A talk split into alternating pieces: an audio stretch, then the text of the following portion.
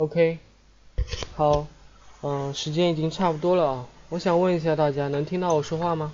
可以的是吧？好，好，那我们就开始了啊。今天同学还不少。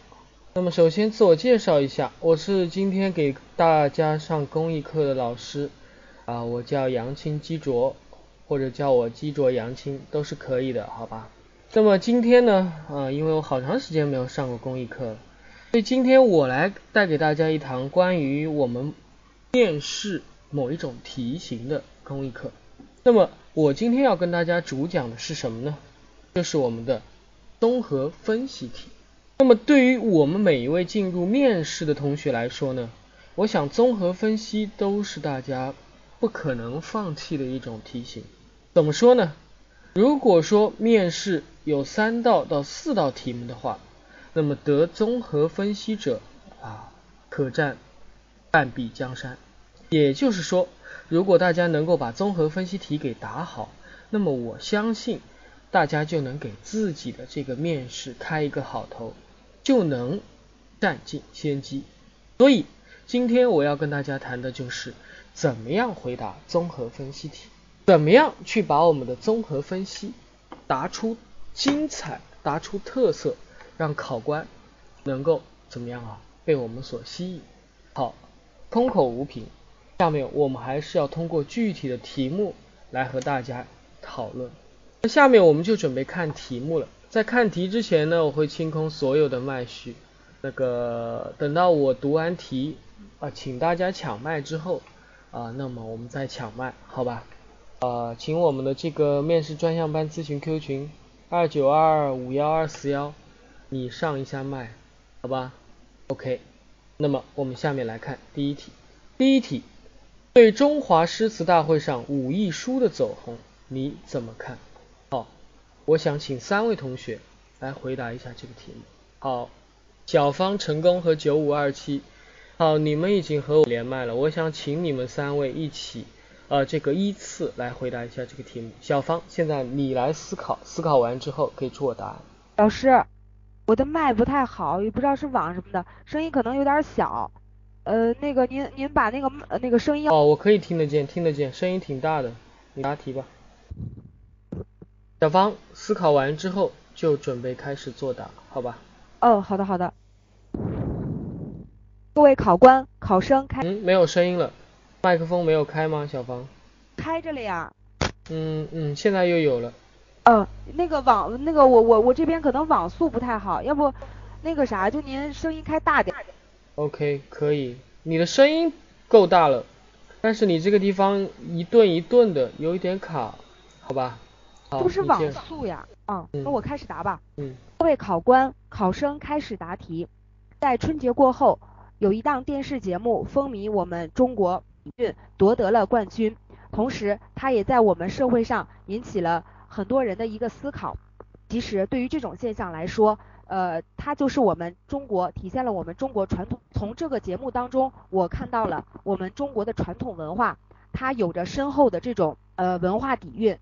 嗯，在很多呃随着社会的发展，还有我们与外来文化的这种文化碰撞当中，嗯呃会出现很多问题。嗯，但是我认为，嗯，从这次诗词大会上就可以呃。有着这种深厚的文化底蕴，呃，尤其是我们在，呃，尤其是我们在这个呃，习近平总书记呃提出的这种文化自信之后，我们更应该去，我们国家还有很多方面可以去做，呃，来更加促进我们中国传统文化的这种呃更进一步的宣传。第一就是我同时呃把其中好的地方为我所用，不好的地方要丢弃。第二就是对于我们中国传统文化来说，呃，我们在这次诗词大会更多的去挖掘我们中国传统文化的这种呃特点和呃精髓，比如我们在呃举办了汉字听写大会的这种呃文化产业链，比如呃我们可以制作一些相关的一些呃呃这种传统文化，呃第三就是从我们的教育制度上，我们也要。呃，去呃不断的呃不断的把这种传统文化可以引入到我们中考化做起。呃，当然，我们除了我们除了从文化是呃方面来，呃中国传统文化方面来去不断的挖掘我们中国传统文化，来促进我们更好的发展。考生答题完毕，谢谢。好，小芳，你把你自己的那个答题的内容写一个简要的提纲发在公屏上啊。我这边断断续续的，基本上没听到什么太多的东西，可能听到第一刚讲了一半就没了，所以我听不太清楚，好吧？所以你如果想让我帮你点评的话，你把你刚才所想的、所答的内容写一个简要的提纲放在公屏上。好，下面我再给一个同学一个机会，好吧？静静你也准备一下，那下面成功你来回答一下这个题目。成功答完九五二七答，九五二七答完，静静你再来回答一下这个题目，好吧？成功，下面你来回答一下这个题目。各位考官，考生开始答题。啊，我声音能听到吧？可以，可以。好，各位考官，考，各位考官，考生开始答题。对于题目中所提到的关于武一书在中华诗词这个大会上取得了头冠，夺得第一名。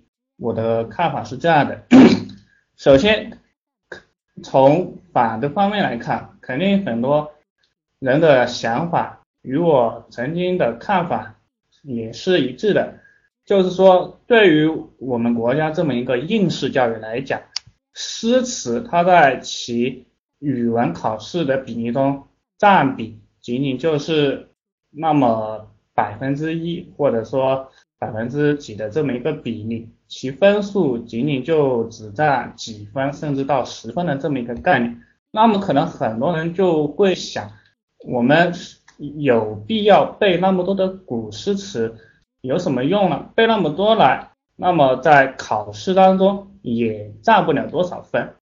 那么从正面的一个方向，我们再次深入的分析和看的话，其实不然。虽然说在考试当中诗词的占比很低，但是它诗词的重要意义和巨大的价值，并不在于考试上，而是在于对人的一个 精神涵养之上。第一，精神，第一，中华的古诗词，它不仅句式优美，排比、对仗以及平仄方面，给人一个古韵古香的这么一个感觉，同时。中华的古诗词，它也是连接着古人的深刻和伟大的一个思想，也反映了我国中华传统、我国历史变迁和兴衰的一个过程。第二，通过通过研读中国古诗词，我们也可以从中提升自己的精神涵养和精神品质。要知道，当今我们的社会。属于一个比较浮的社会，人们片面的追求物质上的价值观，从而忽视了精神上的追求。那么，通过学习中华的古诗词，可以丰富我们的精神需求，能够提高我们的精神内涵。第三，我们也应该正确的认识诗词的作用，因为如果在我们不了解诗词的情况下，单纯的只是追求量的积累。大量的背诵，大量的古诗词，而我们不能领会到其中的含义和精神内涵，那么对我们来说也是无益的，甚至可能有害。因此，我们在学习古诗词的时候，不仅要会背诵，更要能够理解其中的意思和精神内涵，这样我们才能够在精神上和古人进行心与心的对话。因此。对于这么一个现象的话，我们应该加大传统教育的这么一个启发，同时也要能够去出取经，在教育制度方面，国家也要做好相应的素质教育，不能单纯片面的看成绩，应该向德智体美各方面全面发展。而我们作为一个群众，作为一名。一个公民来讲，我们在读书的时候也要会读书、能读书、善读书，不然的话，如果尽信书，那不如无书；如果读的是书，没有理解到其中的意义和精神内涵，那对自己也是无益的。因此，在我们今后的生活当中，对中华古诗词不仅要会读、会写、会背，更要能够领会其中的意思，这样对我们的精神、对我们的人生才有指导意义，才有更大的用处和指引。考生回答完毕。好。成功答完了，下面我请九五二七来回答。大家都答完之后，我再一起做一个点评哈。九五二七在不在？九五二七在的话扣个一，在的话回答一下这个题目。九五二七，OK，那你可以回答一下这个题目。你已经和我们连麦了，是不是你要到第一个啊？考生开始答。嗯，考生开始答题。在中国现在的背景下，中小学生的教育对中华诗词是比较轻视的。习总书记也在多次讲述到，中小学生应该对中华诗词要形成一种热爱的风气，并且现在也有这种趋向，在国高考当中，语文的占比是越来越高，而英语则下降了。我觉得从中华诗词当中的这位小女孩的大热，就反映了中国现在当代的一个背景，就是国人对于中华诗词这个中华文化当中的瑰宝不是很了了解，或者说不是很热爱。中华诗词遭受国人的冷落，而现在刚好在中华诗词当中这样一个小女孩的出现，刚好击中了中。国人当中内心最最柔软的那一块，因此她能如此的风靡。其次，我觉得另一个原因就是中国社会上对中华诗词这整个社会风气上面不是很重视，因此有这样一个人物出来的时候就能够风风靡。因此，我觉得中国不仅要在学校上重视，在高考上重视，我觉得还应该是多开展类似中华诗词这样的节目大赛也好，甚至我觉得可以设定一个中华诗词日，就在这一天，就好像我们的普通话日一样，就在这一天推推广我们的中华诗词，让国人重新捡起。有一有一位诗人说得好，没一。即使我满腹经纶，学会诗词万赋，但是不一定能让我过得很好。但是我没有这些，我也不一定就过得好。因此，诗词对于人的提高是一个精神层面的提高，而在当下这个物质社会、功利化需求极高的社会，恰巧是欠缺的。因此，我觉得它的大热就是基于这个原因。考生答题结束。OK，第三位同学答完了，下面呢，我请静静来回答一下这个题目。静静能听到我说话吗？可以，可以。好，那你回来来回答一下这个题目。开始答题。中华诗词大会在中华传统文化传承上无疑是一个亮点。至于武艺书的走红，我认为呢有以下两点原因。第一，武艺书它自身拥有着中华诗词的这种浓厚的底蕴，其凭借其个人个人的魅力。在社会上吸引了大量的粉丝。第二，这也反映出了社会上的人越来越多的去关注中华诗词，越来越多的去关注中华传统文化，这也是一个好的趋势。我认为中华诗词大会仅仅是在中华文化传承当中的一个形式，并不是它的终结。我认为如何让中华传统文化走向人们的生活，指向生活，我有以下的几点建议。第一，就是要加强我们的国学教育。在当下，越来越多的学校，越来越多的家长，更多的去注重英语的教学，而往往去忽视了我们最应当注重的语文教育。因此，在接下来，我们的学校和家长更应当去正视，去正视我们的观念，把我们的中华的最最应该保持的这种底蕴和。和这些瑰宝真正的去传承下去，保留下来。第二，要深的去挖掘中华诗词的内涵，这样才有利于我们这些传统文化更好的去发挥它的价值。比如我们在中华诗词当中去尽量的去体现我们诗词当中诗人所体现的爱国、不畏挫折、无私利民的这些精神，使这些诗词当中的精神去指引我们的生活。第三，要加强文化产业的发展，中华传承中华的传统文化更应当去顺应时代的潮流，去从。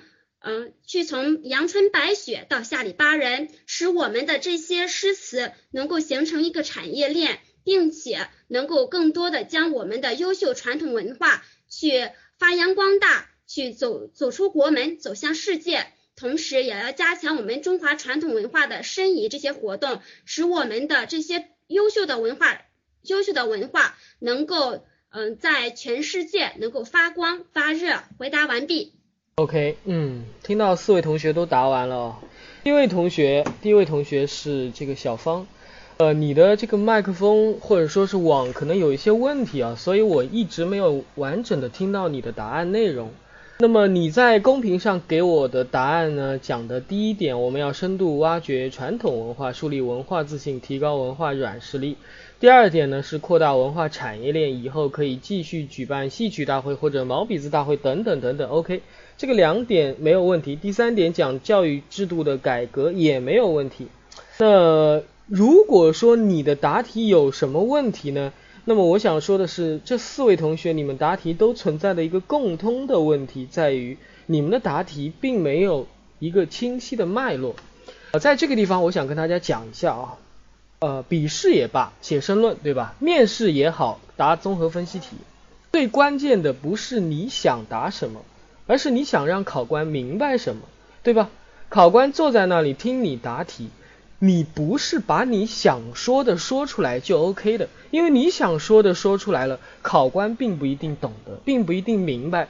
你应该做到的是什么呢？你应该做到的是从考官的角度去思考，思考他在这个题目里想了解什么，想弄明白什么，想听到什么，最终把这一些按照一个既定的格式脉络。讲出来，这才是你答题最终的怎么样啊？一个呈现在考官面前的情景。那么刚才的几位同学，我先不说他们具体的内容，我想说的是，你们每位同学都有可取的点，其中可能有一两个点、两三个点都是我也会讲到的。但是，怎么样把这些很松散的点糅合在一起？把它放在一个完整的段落里，让它听起来是那么回事儿，这才是你们几位同学都需要去思考、需要去做的。否则的话，你就像在跟考官怎么样啊？自说自话，在他的面前自说自话，并没有让考官了解到这个题目真正的应该讲的内容。这是小芳的问题，也是后面所有同学的问题，请你们注意啊。小芳还有什么问题呢？我们在答综合分析题的时候，我给大家一个建议啊，就是我听到有不少的同学讲文化自信，然后联系了习大大说怎么怎么怎么样，对吧？这是很好的一种做法，引经据典，旁征博引，可以呢让考官觉得你这位同学，对吧？对日常的生活、对政治啊有了解，也可以看到你的积累，这是好事。但是。对于任何的一道题目而言，你想把它答好，那么这些引用、这些积累，你必须要引用的恰当，不是说强行联系就一定要把它用上去的。有的时候你强行联系、强行的去用，给人的感觉就是什么？狗尾续貂，对吧？就感觉联系的不是很紧密，是你非要把它用上去。那这个时候你用的更多，用的越多，反而会带来不好的影响。明白没有？第一位。小芳同学，明白的话给我按个一，好吧，公屏上。嗯，小芳在不在？哎，怎么会是这位同学按的？好，那我接着往下说啊。小芳还有一个什么问题呢？就是你的思维很发散，讲的点很多，但是很容易跑偏。比如说这个题目，我请大家告诉我，这个题目问的是什么呢？问的是对于中华诗词大会上面武亦姝这个人的走红你怎么看，对吧？所以这个题目很简单，你上来必须先要告诉我为什么他会走红，这才是你怎么看的一个根本，对不对？那你不把这些告诉我，你就去直接讲文化，是的，我明白，我知道你们在座的每一位上麦答题的同学肯定都知道这个题目是在讲古典文化的魅力，但是你不和题目紧密的结合在一起，不把这个人的走红阐述清楚，由之转折到古典文化的魅力，那么你这个答题可以说就是偏题的、跑题的，明白了没有？所以要注意啊，一定要注意，在答题的时候要从题目一步一步的引申出去，不要太着急。好，第二位同学成功也是这个问题。成功一上来跟我讲了什么呢？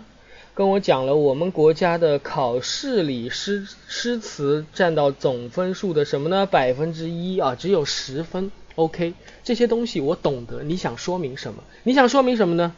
你想说明？我们 我们什么？我们诗词在平时没有用，但是呢，怎么样啊？这又是我们的古典文化，这就是一个矛盾。那么你会觉得啊，这个矛盾导致了导致了我们什么？导致了我们现代文化传承的啊断断根中断，对吧？这是你想说明的问题，我也知道。但是你得把考官当成一个白痴，你得认为考官他并不知道，也就是说，你首先得解释一下这个是根据什么联系在一起的，这个你提出了这些点是由什么怎么样啊观点来引出的，那么这也是你们在答题的时候所欠缺的。你要讲文化传承的问题，你要讲教育制度和其中的矛盾，那么你就应该在前面讲清楚现状，讲清楚我们现在的文化传承是一个什么样的情况，讲清楚这些和题目又有什么样的联系。否则，那么你一上来就直接跟我说什么诗词占比啊这些东西就没有任何的作用，包括你后面所讲的第一、第二。和题目又有什么关系呢？明白了吧？所以这是成功的问题。第三位九五二七，九五二七整体来说答的点呢都还好，但有的时候啊用词不够谨慎。一道综合分析题，对吧？面试题，实质上它和我们的申论还是有很大区别的。区别在哪里呢？区别就在于申论你是可以反复的修改，对吧？你可以字斟句酌，慢慢推敲。那么你当然能够把这篇文章写得很好，但是综分就不一样了。面试的题目你都是怎么样啊？在很短的时间内，可能一分钟、两分钟就要做出一个选择，就要去思考、去作答。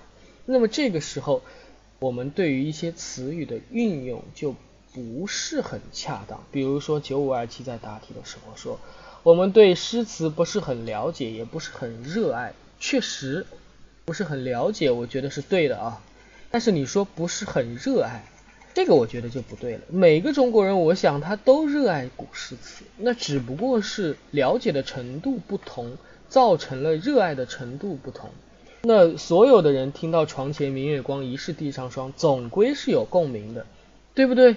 但是你听到一句你不明白的古诗词的时候，你就觉得哦，我和他脱离了，我不懂了。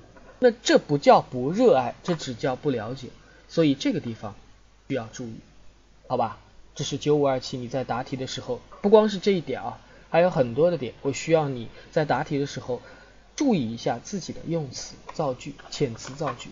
好，第四位同学是静静，静静在答这个题目呢，他比前面三位同学都好的地方就在于，他一上来跟我解释了武亦姝这个人为什么会红，哎。我这个时候我被他吸引住了哦，他讲到了武亦姝为什么会红呢？啊，人们这个第一个出于他本身的努力，对吧？OK，这个时候我就要想跟大家说了，答一道题目啊，这个面试题啊、申论题啊，它不是我们的数学题。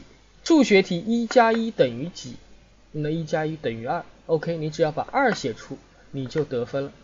但是面试题不一样。面试题，这个人写一加一等于二，那个人写的是一加一在什么什么样的情况下如何如何等于二。OK，那从数学的角度来说，可能那个后面那位同学是废话，但是从我们主观题的角度来说，你把整个的形状、整个的过程、整个的这些都阐述的清楚明白，阐述的更全面完整。呃，才是你答题所需要做到的。比如说在这个地方，武艺书它为什么红？OK，从主观角度来说，它是因为自身的努力。那你能不能把努力给展开来呢？他怎么努力呢？哦，他对于古典文化怎么样啊？非常娴熟精熟，这些中华诗词信手拈来，是吧？这说明他的努力嘛？说明。那还能怎么看出他的努力呢？哦，他怎么样啊？他年岁不大，但是在场上很有气势，可以说吗？可以这么说吗？那你总要把它形容一下。告诉我们他是如何的去努力的，他做了什么，最后得到了人们的认同。那么这样的话，你对于这个怎么看，你的看法才全面，明白没有？这个最后一位静静同学，嗯，这是你所需要注意的。第二点，你讲到的是什么呢？人们的更多的关注，实质上不是这个人，而是这个人所具现化的那样的古典文化的才女的化身。OK。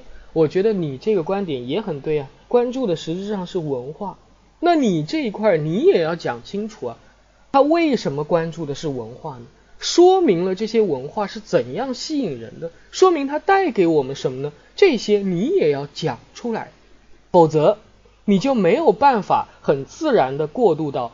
你后面所说的如何让传统文化走向生活呀，这些东西哦，确实这个题目如果我来答，我可能也会讲如何让传统文化和我们的生活结合的更紧密，让我们的生活受到传统文化积极正面的影响，让传统文化也被我们的生活所怎么样啊，携带着向前发展。OK，这是所需要讲的内容，但是你不能和题目的本题原意给怎么样啊断开。那你一旦断开，就觉得你跑题了。所以刚才你这个答题在中间这一块缺乏一个过渡，有了这个过渡，你的整个答题才能圆润自然，才能听起来让人感觉是一个整体。明白了没有？明白的话，请给我按个一啊。如果刚才几位同学觉得我说的对的话，请给我送朵花，好吧？啊，好长时间不讲课了，所以可能有一些地方有点紧张啊，所以大家尽量见谅见谅。好。那么下面呢，我来跟大家说一说这个题目，如果是我，我会怎么作答？嗯，大家听一听，看看我跟你们所答的有什么区别。那么最一开始，我肯定是要阐述一下这个事件，对吧？最近中华诗词大会上，一位叫做武亦姝的小姑娘大红大紫，她在比赛之中击败了众多对手，最终勇夺桂冠，在互联网上迅速走红。人们许其为国民才女，溢美之词不吝于色，不吝于言。OK，这么说就是在干什么？在阐述这件事情，明白没有？明白的话给我按个一啊。所以呢，你毕竟是在讲武艺书走红这件事，对吧？虽然我不需要把它反复的、反反复复的讲来讲去，但是起码呢，你得从头至尾给我讲一遍。什么事情呢？OK，在一个。叫做中华诗词大会的这个节目上，武艺书走红了。好，我第一段讲完，下面呢就要看什么呢？就要看我自己的观点了，对不对？那么在我看来，这档收视这档节目收视率最终夺冠，武艺书的大红大紫，其缘由是多方面的。怎么样啊？我要把它缘由讲出来吧，因为你谈的是你怎么看呀。武艺书的走红，一方面说明了国人对于传统文化依然有无比的向往。在今天舶来文化的不断入侵之下，我们对于美的最初认知还是没有变，对于诗词歌赋的古典美依然认同，这是值得我欣慰的。OK，这讲的是什么？讲的是我第一个观点，第一个什么观点呢？对于武艺书的走红，我怎么看呢？我认为，认为什么？认为它的走红实质上是说明国人对于传统文化依然存在着向往，对于美的认知没有变，对于我们古典美依然认同，这是我的第一个观点。所以呢，这是什么呢？这是我怎么样啊？表示欣慰的。那么另一方面，武亦姝的走红也离不开其自身的。努力与进取，毕竟他的对手有北大的博士，有外国的高材生，那么在群雄之间能够最终摘得桂冠，这本身说明了他的努力程度也超越凡人众人。因此，我们看到的只是他在台上的风光，没有看到的是他为了台上风光所经受的无比苦难。好，这就是我对于他的两个观点，对吧？那如果我们来答这个题目，我们要看到的是什么呢？你怎么看呀？你看到的就是他为什么红呢？一个是我们国人客观环境下对于文化的认同。那么他借这个事红了。第二个是他的努力，对吧？好，这是我们第一段所需要讲出的对于这个题目的比较浅层次的看法。但是如果大家想把一个综合分析题答好，那么总归而言不能够仅仅局限于表面层次，就像你在写文章一样，你总归要有一些深层次和别人不同的东西表现出来，那么别人才会认同你的观点，对吧？所以下面我们就要进行转折，怎么转折呢？老子有言：“福兮祸之所伏，祸兮福之所倚。”武亦姝的走红，一方面值得我们欣慰，值得我们高兴；但另一个角度来说，仅仅只是背诗，便能够让众多的网民许以国民才女、古典女神之称，也令我感到遗憾。毕竟，从我所知道的古之才女来看，背诗从来不是评判标准，赋诗吟诗才是可喜可贺的。OK，我在这个地方讲什么呢？武一书走红，值得欣慰吗？值得高兴吗？我觉得是高兴，绝对是欣慰的。那么武一书的走红，它又有没有让我觉得感觉到难过的地方呢？OK。我也觉得是有的。我挖掘出了哪个点呢？挖掘出的点是武亦姝，她的红是通过背诗而来的，对吧？那么大家觉得一个只是单纯的能够背诗的人，就真的可以称得上国民才女吗？古典女神吗？我觉得不够。那为什么她又引起如此大的轰动，又有这么多人认可她呢？OK。这个时候，你反过来思考，就会发现，实质上从这个角度反过来看，这说明不是武艺书有问题，说明是什么？说明是欣赏他的人有问题。什么呢？因为古典文化在我们整个社会怎么样啊？根基不深，没有众多的。古典文化的达人，打个比方，如果现在是唐宋时期，人人都会吟两句诗，作两句赋，那你觉得武亦姝这样只是会熟读唐诗三百首的人，可能大红大紫吗？显然不可能。那个时候李白他都红不起来，更不要说别人了，对不对？那么这个样子的一个反推，说明什么？说明了一个问题的存在。所以这个时候我们就要过渡了。因而，在我看来，武艺书的红是好事，因为这意味着将有更多的人加入到对古典文化的学习与追求中来。武艺书的红也是坏事，它也警醒我们，当今的社会古典文化的传承已经到了危急存亡之秋，古典之美已然成为稀缺之物。大家想想看，对不对？同意的话，请给我按个一。OK，其实我讲的观点和几位同学有什么不一样吗？实质上很多的地方是怎么样啊？一致的。但是我讲这个观点呢，是经历什么？是经历一个事件的推导得出来的。也就是说，我从什么地方得出现在社会文化传承不够呢？是从武亦姝得到武亦姝走红这件事情上，我反面推导出来的。所以，如果你们想去谈自身的观点，你就需要做到把。这个观点和这一个题目进行联系，只有你一步一步、步步为营，怎么样啊？一点一点的联系出来，呃，最后得出这个观点，那么这个观点才是不跑题的。那我现在这样讲，讲古典之美稀缺，讲古典文化的传承问题，哎，这个时候大家听起来就觉得它确实和这个题目是有联系的，是有关联的。那么这个时候你才能接着往下讲，讲什么呢？哦，我们如何去保护我们的古典文化，去传承我们的古典文化？OK，那么下面所要讲的内容才是自然而然的，怎么样呢？故此，想要让古典之美重整旗鼓，重新成为国民整体的风采，我们不能只是羡慕武艺书的个人努力，更需要的是自上而下，怎么样啊？同心协力。OK，这就是一个简单的过渡的，然后就从下面开始讲了，讲什么呢？讲哪些努力？其实刚才几位同学讲的都不错，比如说从国家层面来说，我认为呢，国家引导的教育体制改革才是古典文化重获新生的根本所在。大部分学生呃背诗读诗，仅仅只是为了应付考试，对于超纲的诗词从来没有额外的关注。如此情况之下，古典文化怎么可能盛行？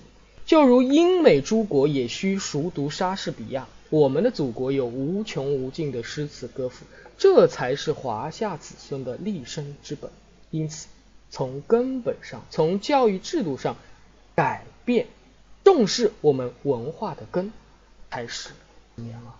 文化传承解决的第一法门。OK。这是讲什么呢？讲教育制度上。那除了教育制度上还有什么呢？OK，你从国家层面，从教育上讲，你还可以从什么？从父母的层面来讲啊。那么从我们父母的角度来看，父母应当改变的是对于子女的培养思路，中西兼通、学唱俱能才是当今时代所需要的人才。学好数理化固然重要，但是如果能够对古典文化多些了解。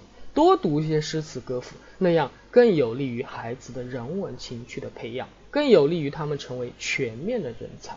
故而，古典文化的流行与重获新生，离不开我们父母的努力。好，这是从父母的角度来说。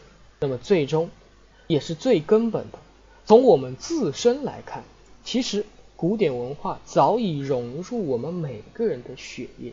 我们所需要的只是重拾这些已经被遗忘的美好，没有功利，只有纯粹的对美的追求。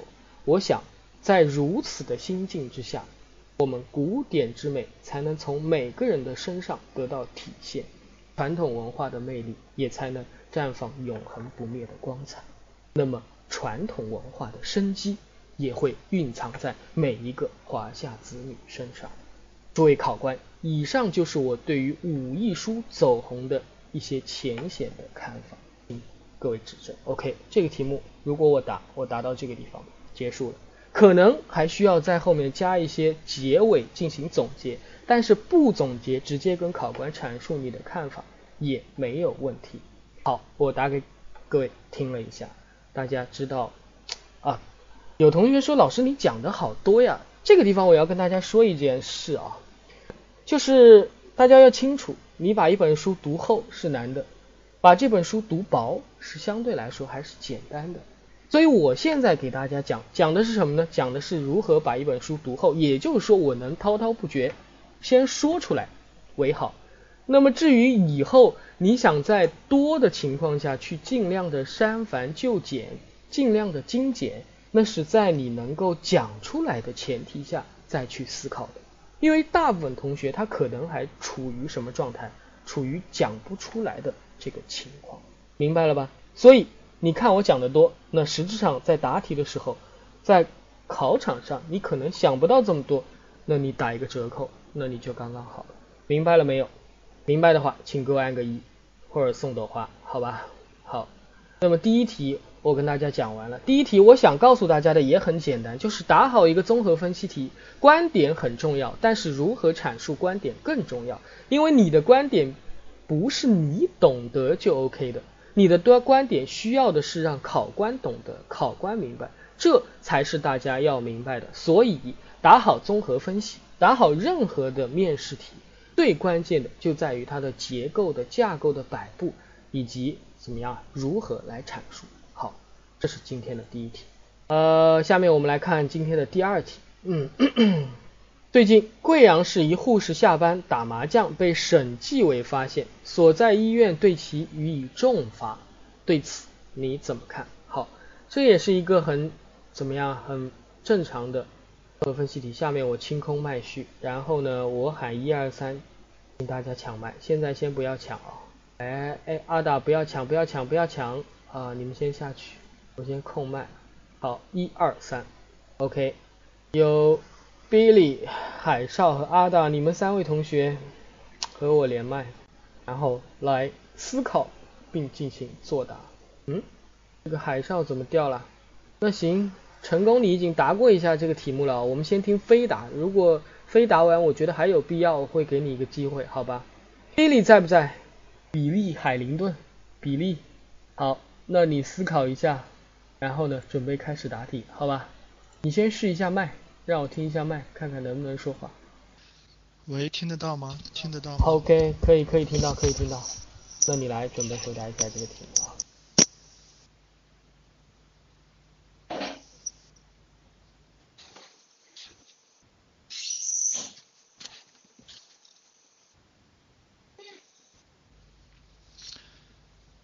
喂，听得到吗？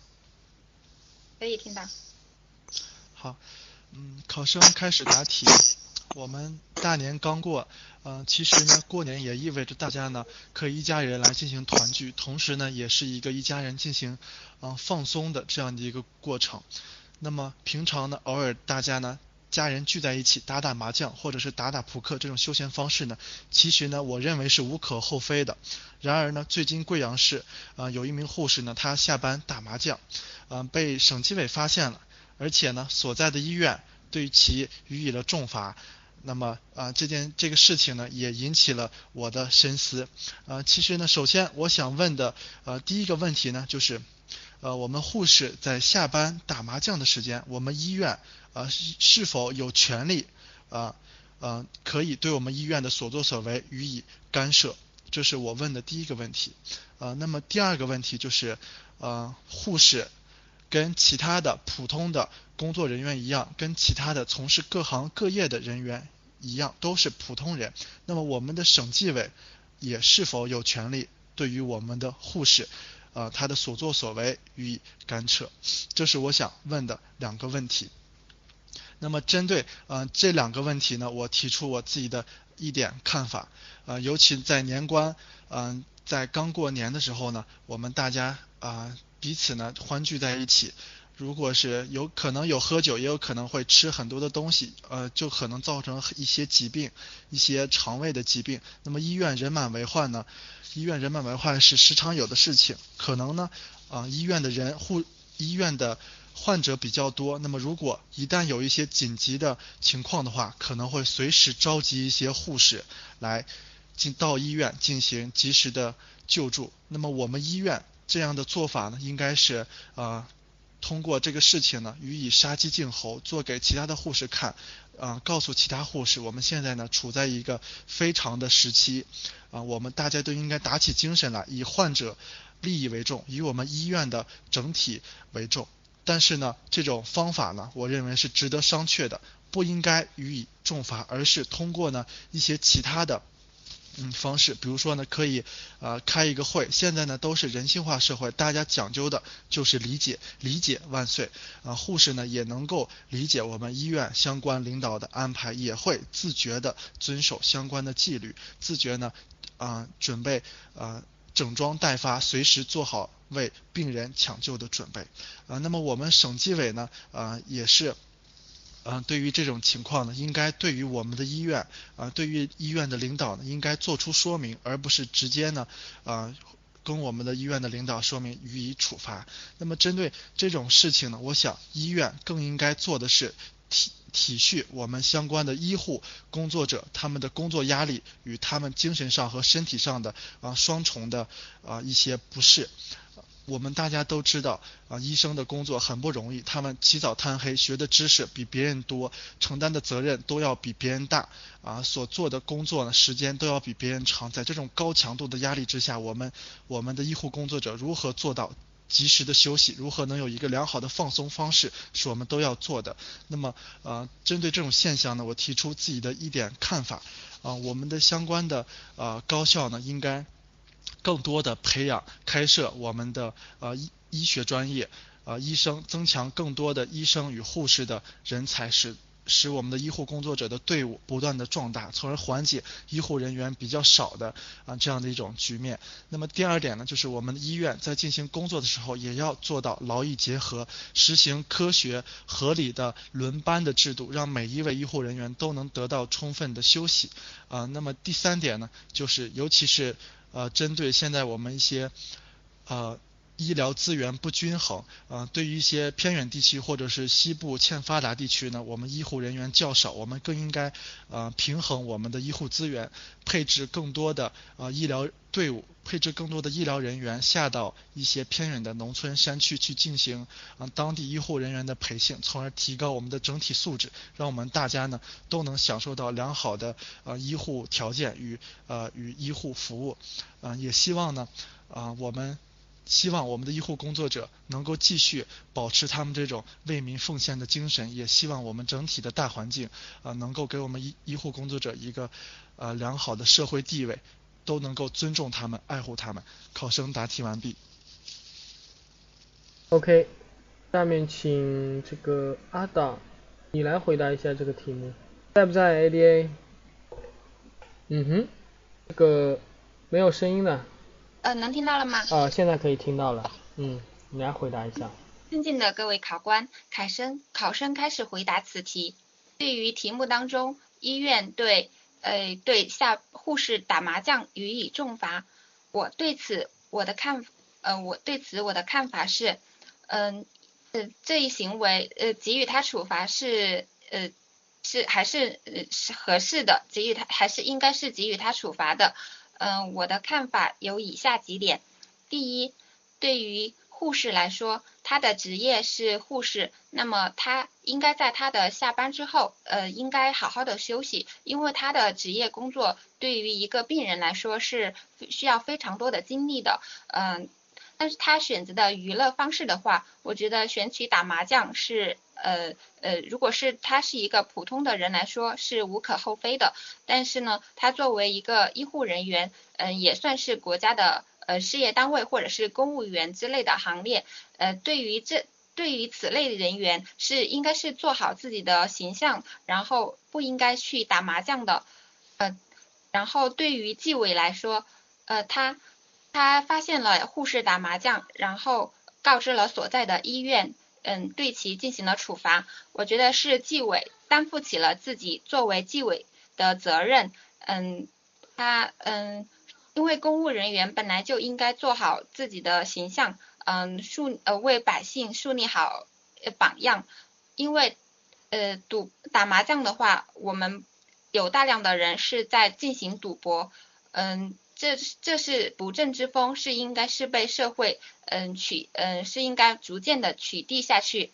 那对于医院来说，他对护士进行了重罚，嗯，我觉得是嗯这样的处理是合适的，嗯是嗯它能够对其他的医护人员起到一种警示的作用，也能够让这位护士呃明白自己呃不呃做法有失。妥当，能够在今后的工作当中，呃，工作和生活当中严以律己，严以呃修身，嗯，不过，嗯，那对于我，对于我来说，嗯，我觉得对于即将进入公务员行列的我来说，我觉得我们也应该在生活当中对自己的呃呃兴趣爱好进行从进呃往高尚的培养自己高尚的一些兴趣爱好。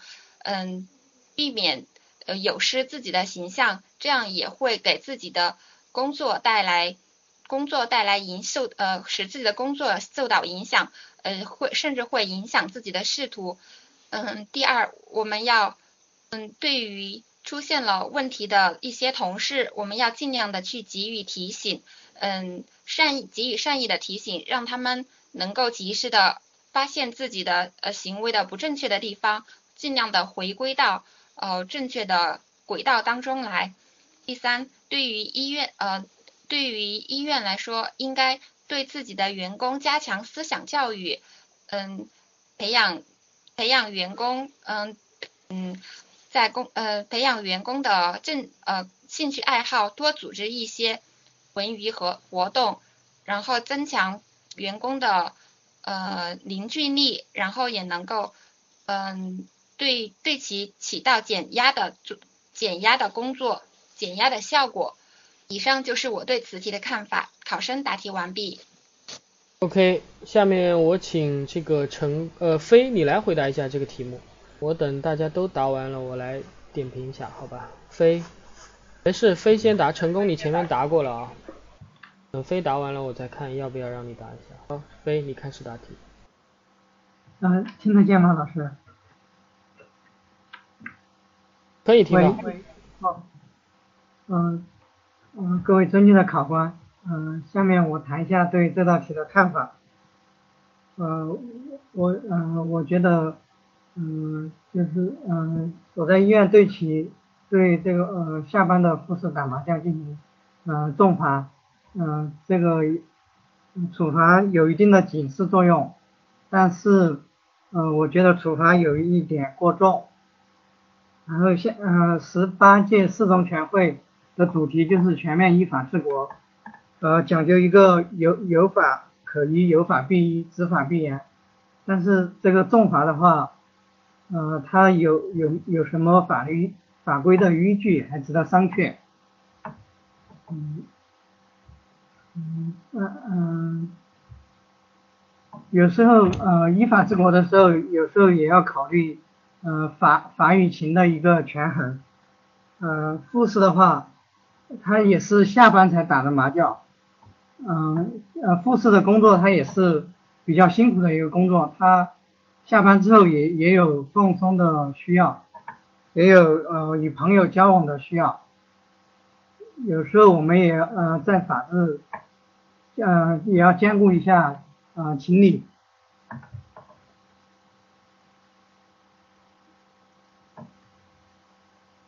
嗯。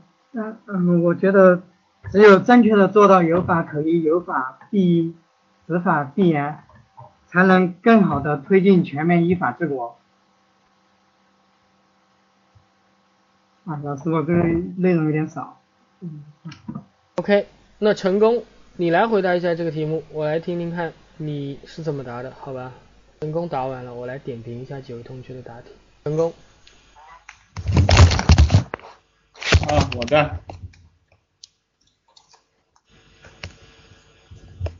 啊，能听到吧？喂，可以听到，可以听到，可以听到。好的，各位考官，考生开始答题。这份材料中所提到医院护士下班打麻将被重罚的这么一个问题，我想，我认为的话，这个护士下班打麻将的话，应该是因为上班的时候。工作压力比较大，身心比较疲惫，然后下班之后打打麻将，进行一下身心的放松。那么对于医医院啊，应纪委的要求予总予予以重罚。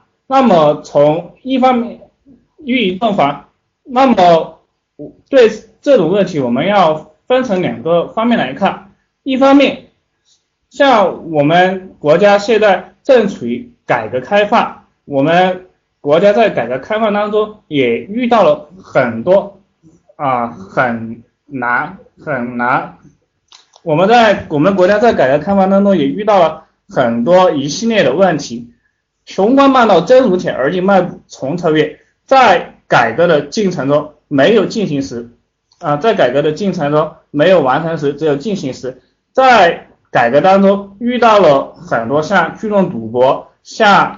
啊，很多生活作风以及其他歪风邪气盛嚣尘上的问题也日趋严重。那么，对于改革开放的进程，我们国家为了狠杀歪风邪气，针对国家公务人员的工作以及生活上的行为进行相应的管制和严打处罚，一方面来讲是无可厚非的。但是，对于对公职人员在生活中的一些行为是否给予处罚和是否予以重罚，我们也应该有一个合理的界定和权限。因为如果一旦公权力涉入的太深，将会势必侵犯私权利的这么一个私人领域，从而会引起情理上的不公和法律处罚上的科学上法律处罚上的呃一些质疑。那么对于材料中所提到的护士下班打麻将是否应当予以重罚，我们也应当根据情节进行考虑。如果说这个护士他下班打麻将仅仅是为了和亲友之间呃娱乐放松一下身心，并无涉嫌聚众赌博这些不良的现象和不良社会风气，那么我们应该基于情理上的需要和法律上的情节轻重，予以适当的警告，而不应该予以重罚。反之，如果该护士在下班与亲友与其他朋友进行聚众赌博，那么进行重罚也是合乎常理的。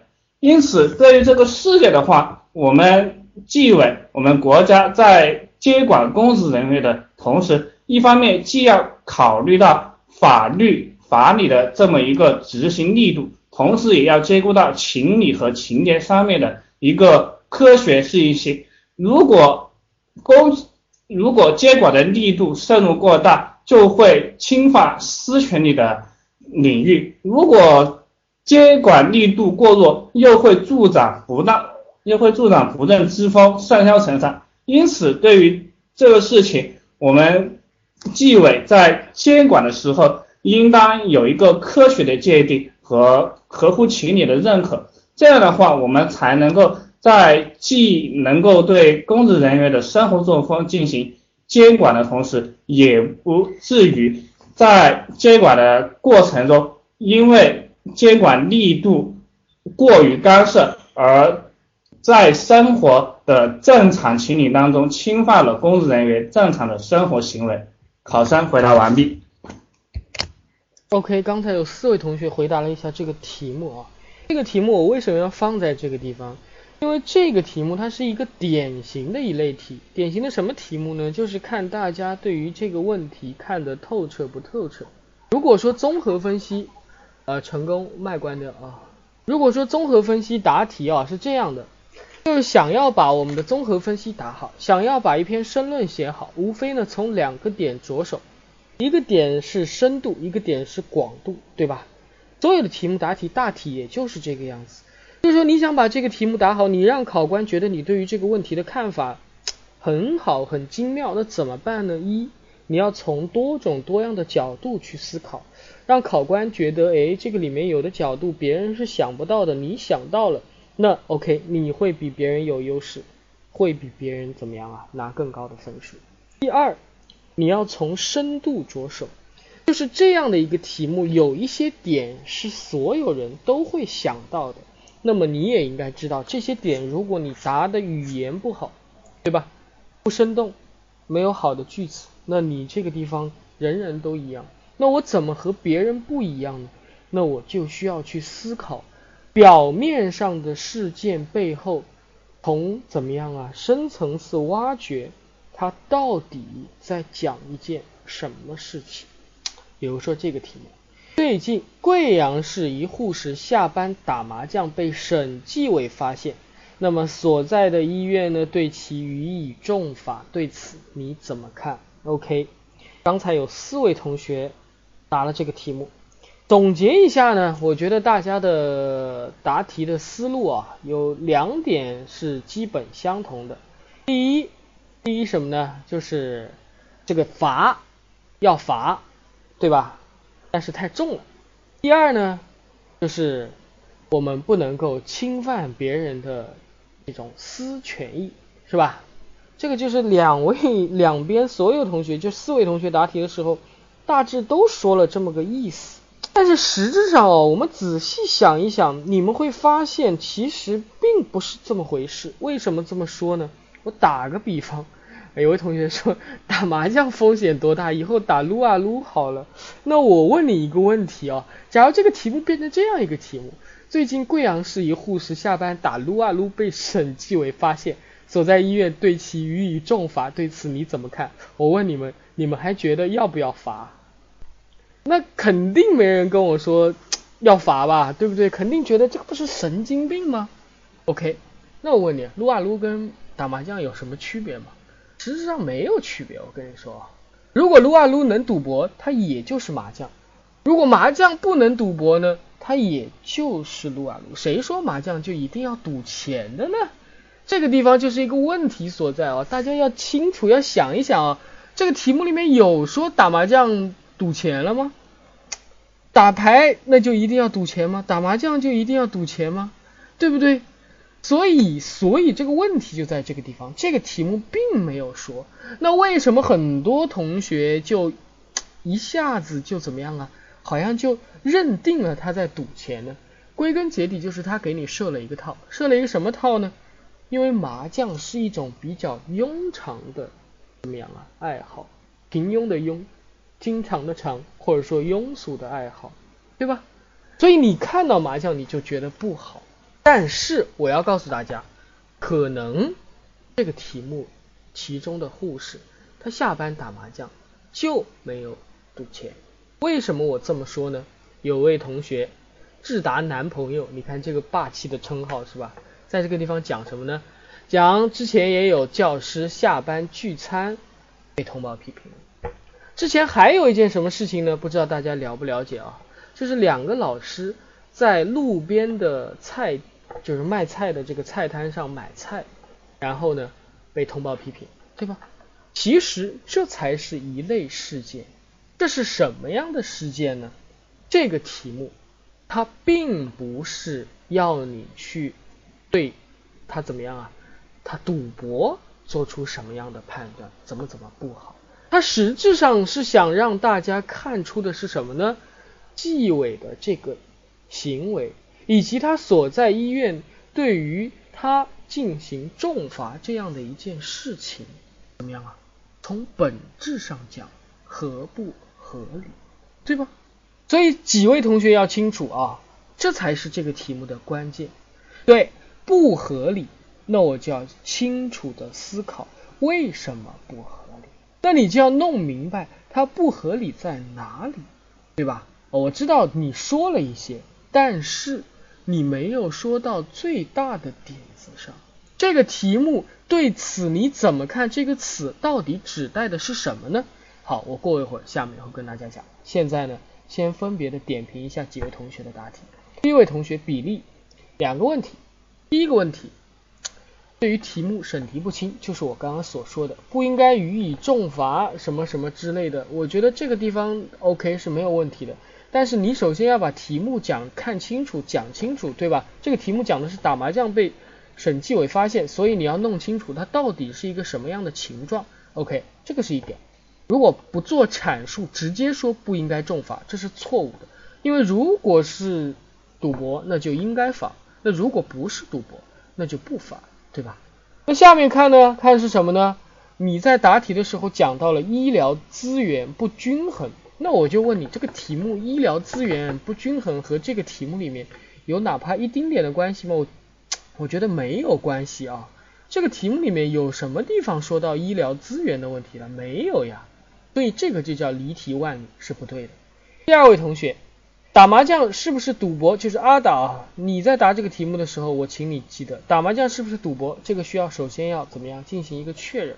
第二。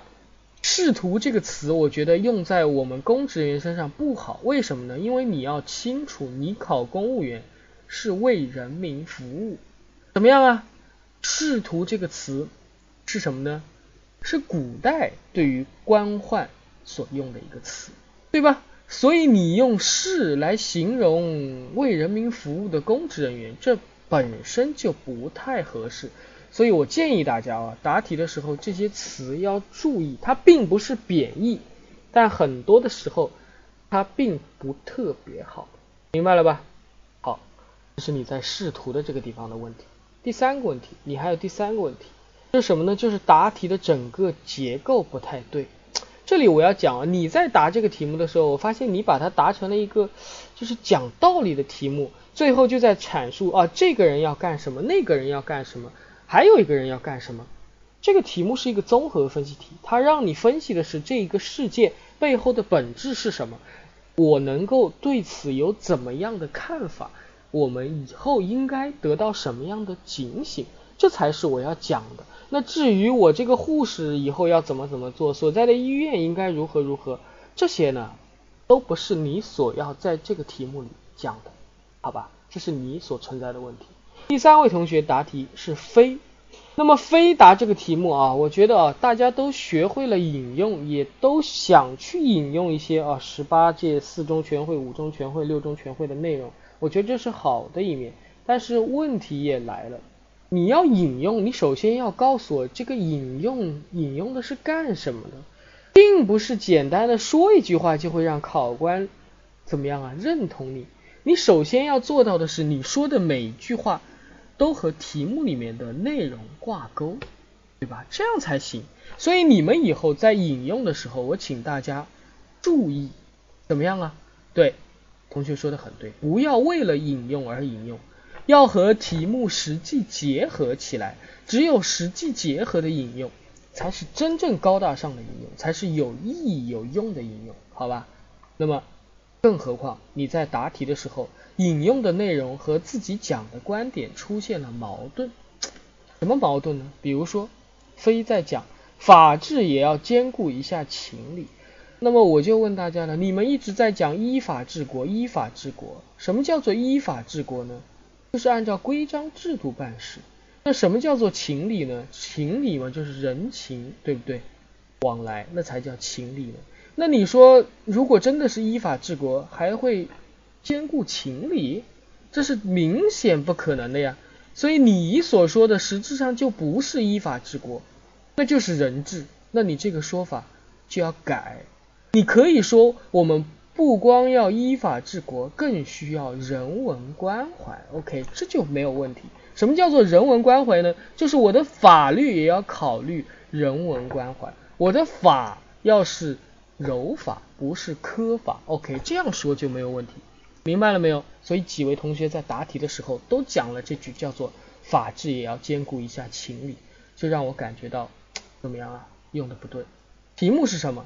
我再读一下题目啊。最近贵阳市一位护士下班打麻将被省纪委发现，所在医院对其予以重罚，对此你怎么看？OK，最后成功，成功做的比前面几位同学好的呢，就在于他分了情况，这个我觉得很对，他先分情况考虑，考虑什么呢？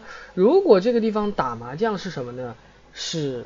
没有赌博的，对吧？那我觉得这个地方就是神经病，予以重罚，这就是没事找事。那如果这个地方确实是赌博了，那又是怎么样的一种情况？OK，我觉得这个地方没有问题。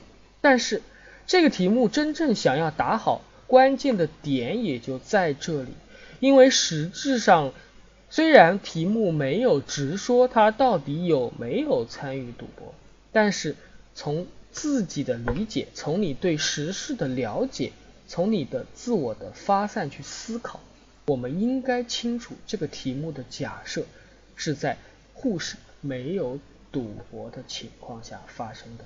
因此，虽然你需要谈到赌博这个点，但是有赌博这一个线是作为支线，是作为末节，怎么样啊？稍微提一提就 OK 了。对。严彬也说了，如果真的是赌博，就要公安机关来介入，就不仅仅只是重罚了，对吧？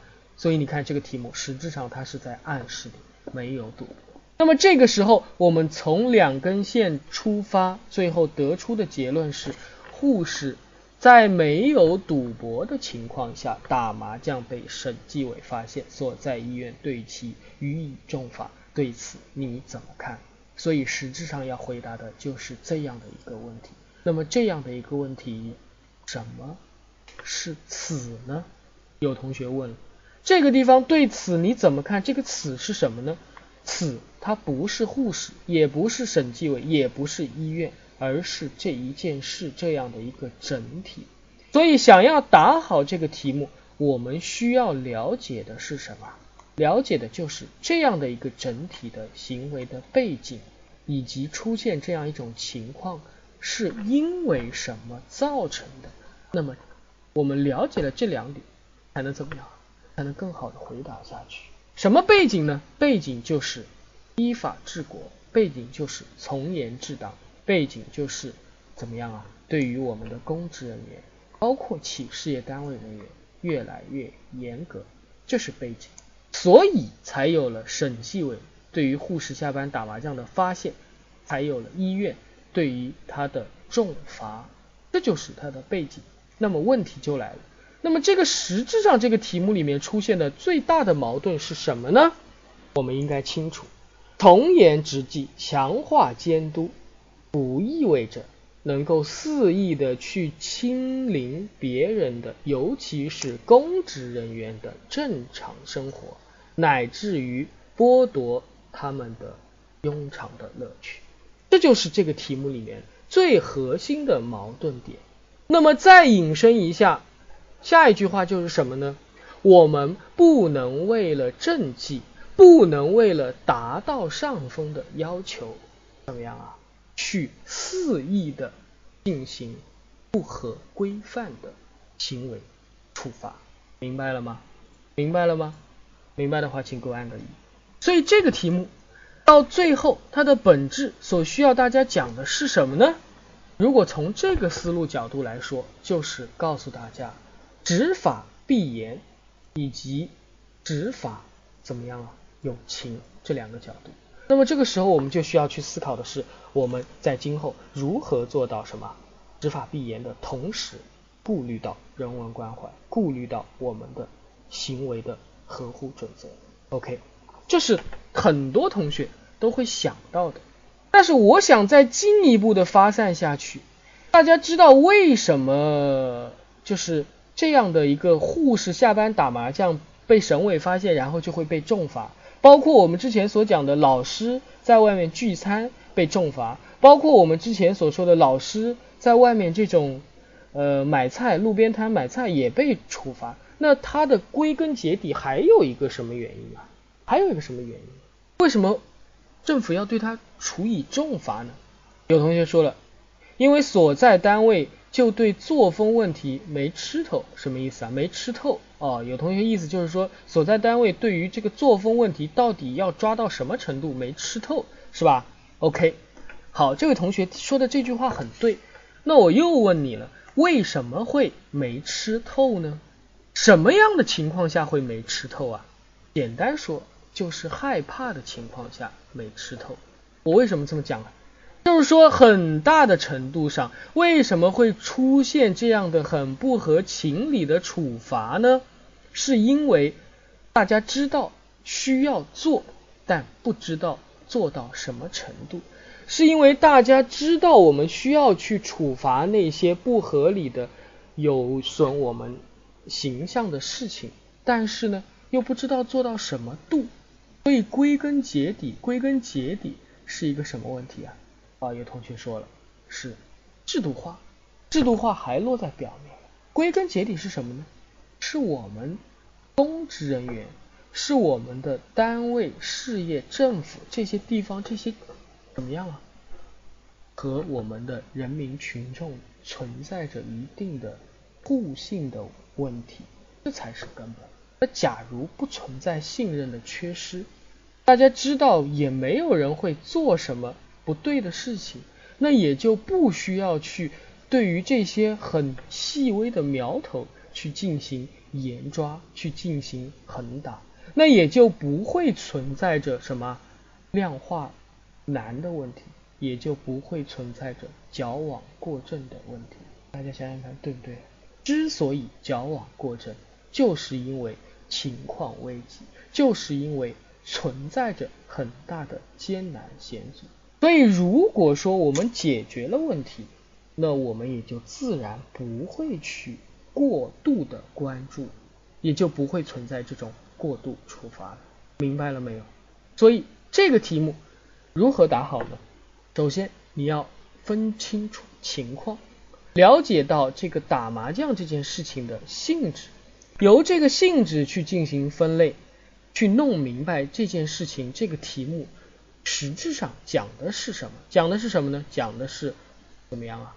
我们的公权力，我们的从严执纪，强化监督，不能够去肆意的侵犯别人的正常生活，不能够去剥夺别人下班后的乐趣。OK，那么由这一点再进一步的深入挖掘，为什么会出现这样的矫枉过正的剥夺别人正常乐趣的行为呢？这是因为当前我们形势严峻，我们对于作风建设要求怎么样啊？要狠抓严打，这就说明我们的作风整体存在问题。所以从根源的角度来说。我们最终需要的是什么呢？需要的是把整体的作风抓好，因为整体的作风好了，那自然就不会存在信任的缺失，自然也就不需要矫枉过正的行为，自然也就不可能有医院对他的重罚以及省纪委的斤斤计较。明白了没有？啊，有同学说这个题目太绕了。OK，我在这个地方讲一下，我所说的是什么呢？是答题的，就是说你把这个题目答好还不行，你要把这个题目答到更深的层次上，你像这样答就好了。那如果你仅仅只是想把它作为一个普通的综合分析题答，那简单说，那你就可以直接的对于政府的行为做的不对这一个点展开论述就 OK，明白了吗？所以我的意思就是，大家想答好一个题目，就要多问几个为什么。它是政府的行为不对，存在问题。那么为什么不对呢？我需要去思考一下。那么多问几个为什么，多挖掘背后存在的问题。那么你这个题，就像我一开始跟大家所说的一样，就能和别人答出不一样的地方，就有更多的新意，好吧？那这个题目我就跟大家讲到这个地方，大家自己课后去思考一下怎么样作答。下面我们看第三题。对于当前药价虚高的情况，你们如何看待？药价之虚如何补之？请三位同学来回答一下这个题目。好，这个题目我就直接请小牛、静静还有严斌三位同学来回答啊。小牛、静静、严斌在不在？在的话，请给我按个一。好，你们三位思考完之后开始作答。小牛，嗯，时间差不多了哦，你来开始回答一下这个题目。来，开麦说话。小牛，小牛在不在？在的话给我按个一，那你可以开麦答题了。有没有答过题啊？喂，老师。嗯，现在可以听到了。声音吗？可以听到，你开始答题。哦，嗯，好。嗯，嗯，考生开始答题。针对当前药价虚高的情况，首先我认为药价虚高，它第一它增高了就医的成本，直接损害的是病人的利益。第二，药价药价虚高代表了药价的不透明，这对于当下比较十分，当下呃医患关系本来就比较尖锐，医患矛盾本来就比较尖锐的情况下，无异于火上浇油。呃，因此我认为，让药价的虚高，我们需要从整体上来看待。第一，现今我们存在的情况是中国的药药价，中国的药重复率比较高，大多数都是仿制我们，国家要从技术上要进行改进。嗯，要从技术上进行改进，能够在医药技术上进行改，医药技术上进行改革，呃，能够自己创造出更多有实用价值的药。第二，就是需要打通，打通医药代表、医院和药厂这三个通道，呃，能够减少中间的一些利益勾结，可以降低医药，可以降低医药翻倍的成本。嗯，第三是要改革那个呃医药补贴的情况，嗯，让医生能够用自让医生能够用自己的技术说话，而不应该是简简单单的通过药价补贴。嗯，答题完毕。好，下面请静静来回答一下这个题目。静静，你思考完了吗？不要想静静了，来，你来回答一下这个题。开始答题。药价虚高问题，甚至有的是以药养医，这损害了一些损害了呃病病号，也就是群众的利益，同时也可能会造成医院的腐败。我认为存在着药价虚高的原因有以下三点：第一是医院当中的服务费用偏低，比如一些手术或者说一些护理，因此这些医院就通过提高药价来提高自己的收入，提高自己的工资。第二，由于是医疗资源的，嗯，医疗资源的匮乏，导致了群众在硬性、刚性需求的前提下，对于药价的，呃，才造成了这个药价的虚高。第三是在医药公司或者医院之间，尤其是有一些的好的医院，大多都为公立医院，他们在竞争方面是缺乏。竞争，所以才导致药价的虚高。药价虚高的确是在社会上一个普遍存在的问题，也导致了一定的社会社会的危害性。我认为呢，如何去解决这个问题，我有以下的三点建议。第一，我们医院要大力的去推进医疗体制改革，改变以药养医的模式，去提高医护人员服务费服务的费用，避免通过。通过药价来提高自己收入的情况。第二，要合理的引入竞争机制，引入市场机制，包括我们在各大各大药药业企业，还有一些那个嗯一些医院，在进行嗯对于药价进行公开公示，以此来形成竞争，由此来避免这个药价虚高的现象。第三，我们这个医患关系的改。改善需要是医院和群众的双双向的这个互动和沟通，因此在呃现实生活当中，如何去解决这个问题，也需要我们这些群众的参与。通过呃对于医院的一些药价过高的问题，我们也要通过自身的努力去维权，通过自己自身的去监督，以此来倒逼医院进行一个。改革或者说是一个改进。回答完毕。好，下面请第三位同学严斌，你来回答一下这个题目。考生开始答题。对于当前药价虚高，对医患的生活以及就医压力带来了非常负面的一些影响，不利于和谐社会和健康中国。的建设，因此，我认为造成现在当下药价虚高的主要原因有四点：首先是以药补医现象严严重；第二是定价机制药品定价机制存在一定问题，导致定价不透明以及定价偏高等情况；第三，由于现在我国的药品厂家过多，而且前三大的。呃，药品厂商所占市场份额不足百分之三十，相对于国外企业，一些西欧洲的企大型药企前三的排名可以占到整个市场的百分之八十左右，这可以大大稳定药价，并且可以为人民提供非常优质且价格合理的药品。第四，流通环节过多，由于医药代表还有。一些中间环节太多之后，导致一些额外的附加值的出现，这一部分也这一部分的额外的钱也被摊到了人民和就医者身上。因此，我认为想要合理的抑制药价过高，保障患者的权益，真正做到。每人可以有钱看病、有钱吃药的话，应该从以下几个方面进行努力。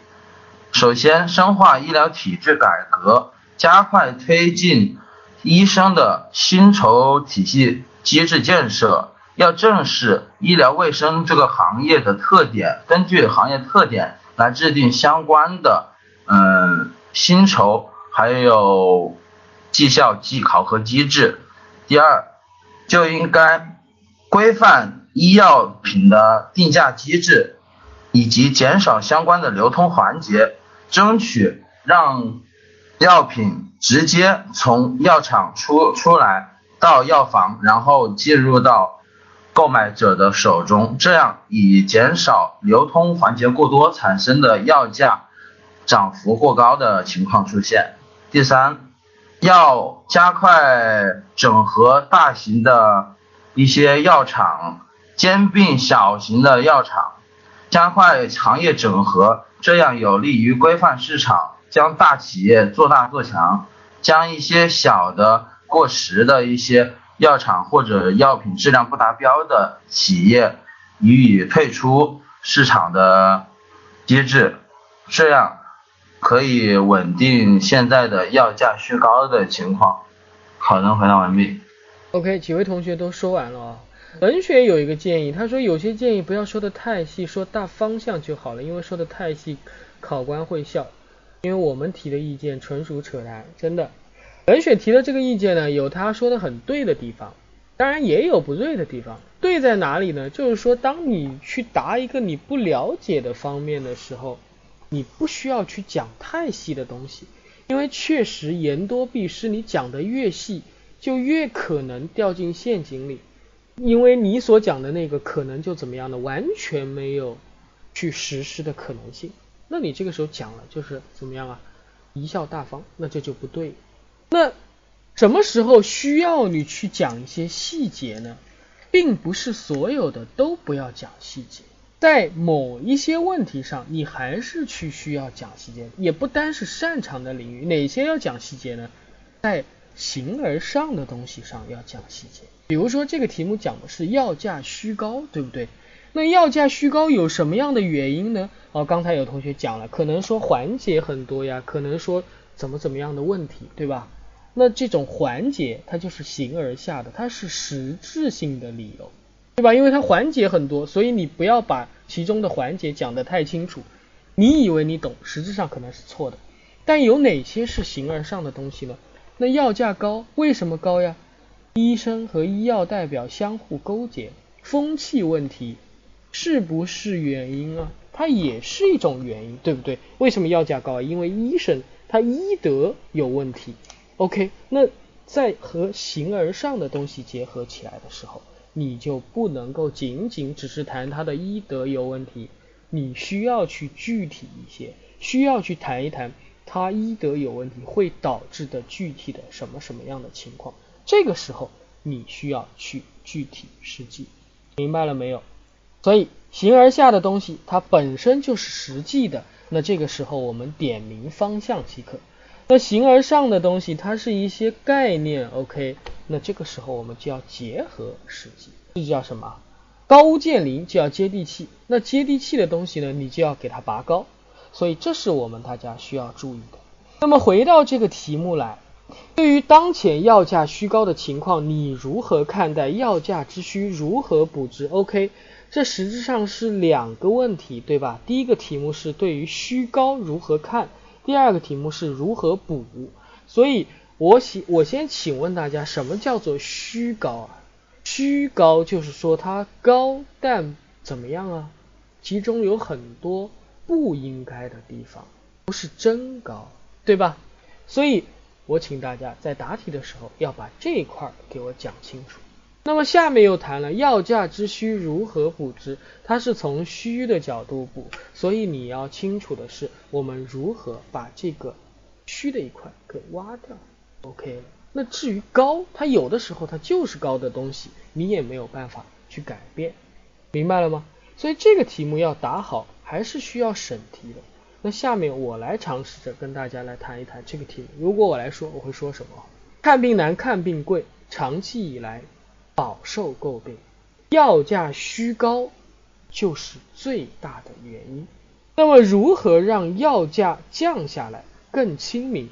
如何让药效升上去更实用？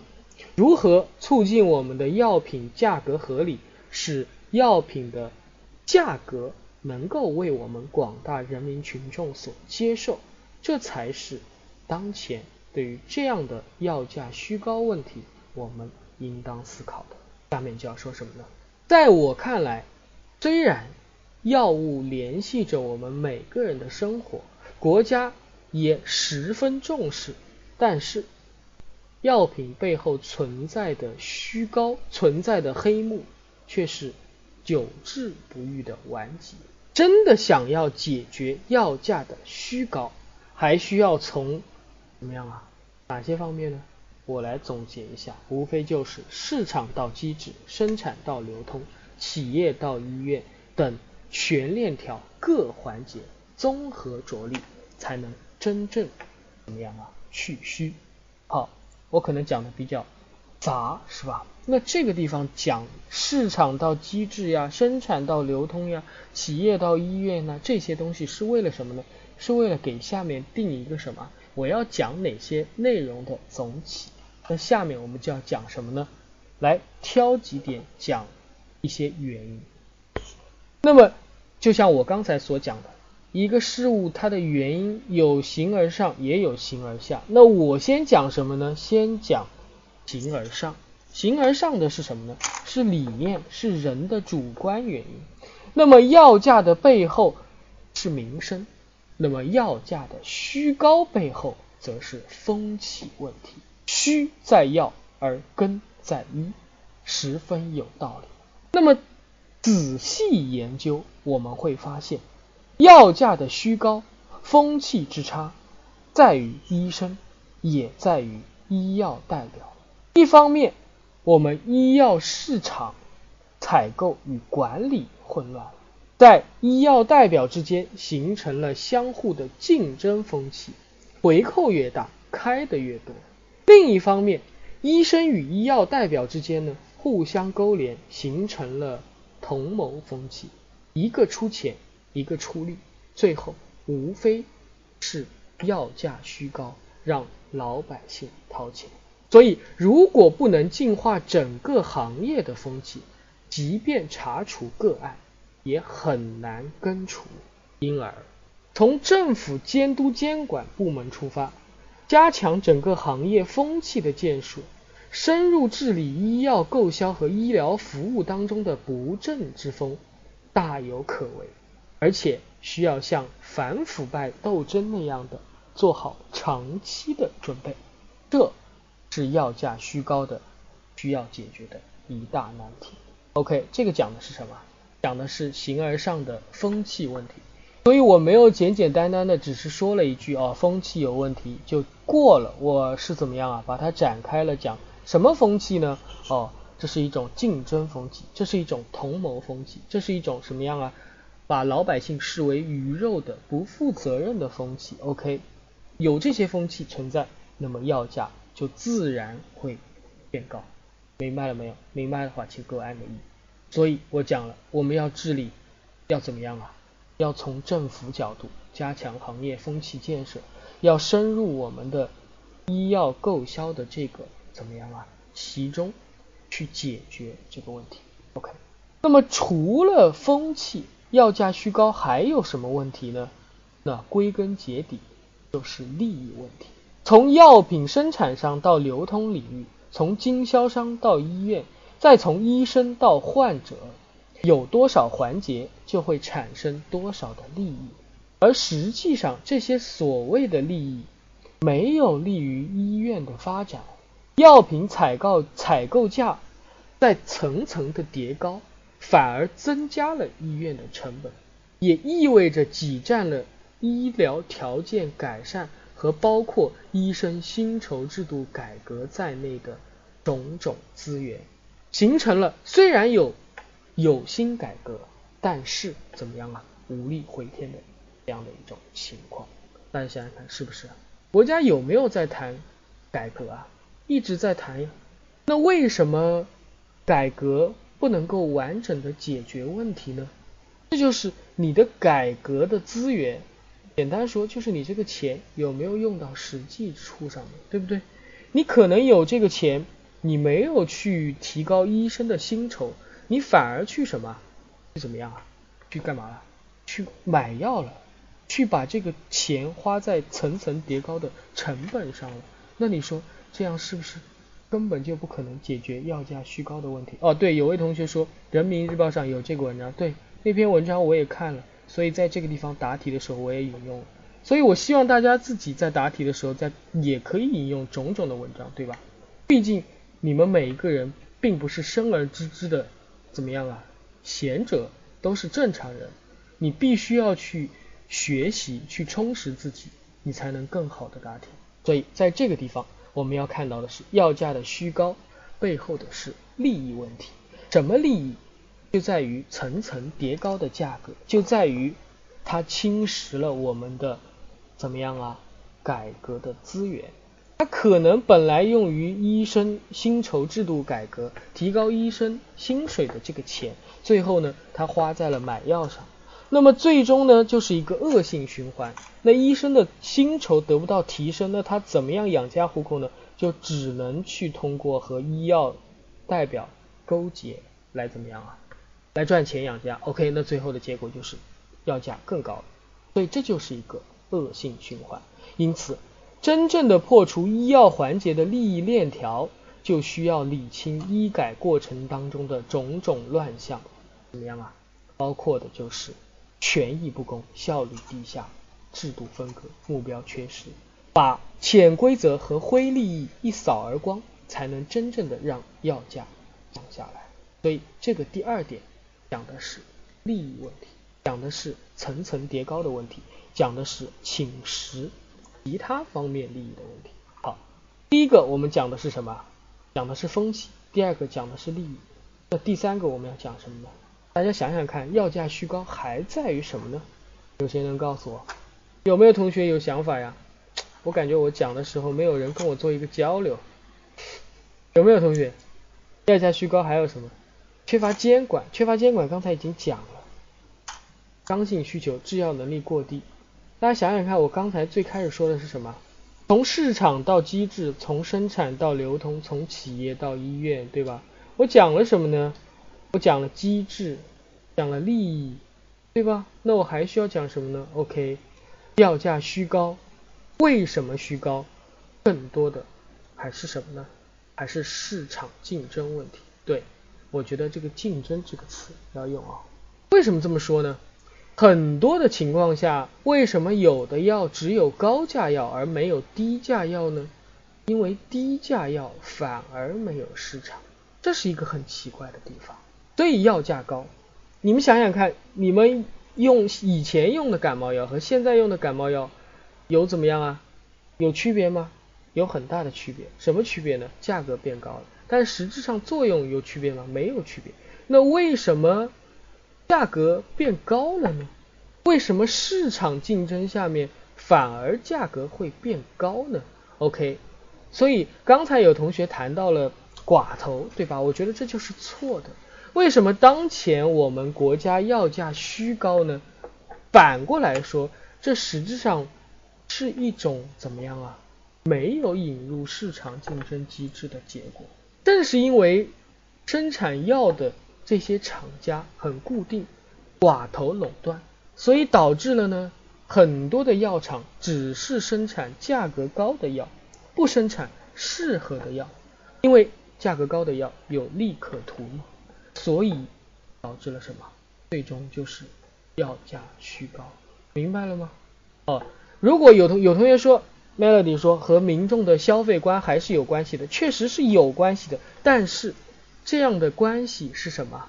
是一种相辅相成的，是在医生的，是在这种药厂的生产高价药的引导的情况下，你才会有这样的一种对质量的恐慌，以及对高价的盲目要求。你可以把它结合着讲，但你不能把它讲作为主要原因，明白了吗？明白的话，请给我按个一。